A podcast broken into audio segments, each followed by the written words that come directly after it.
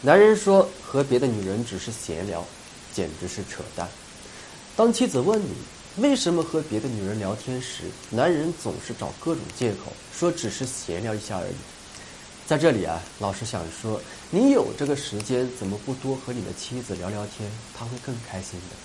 百分之九十以上的出轨都是从闲聊开始的。你过多的关心其他的女人，过分的亲密，不就是在试探别的女人的底线吗？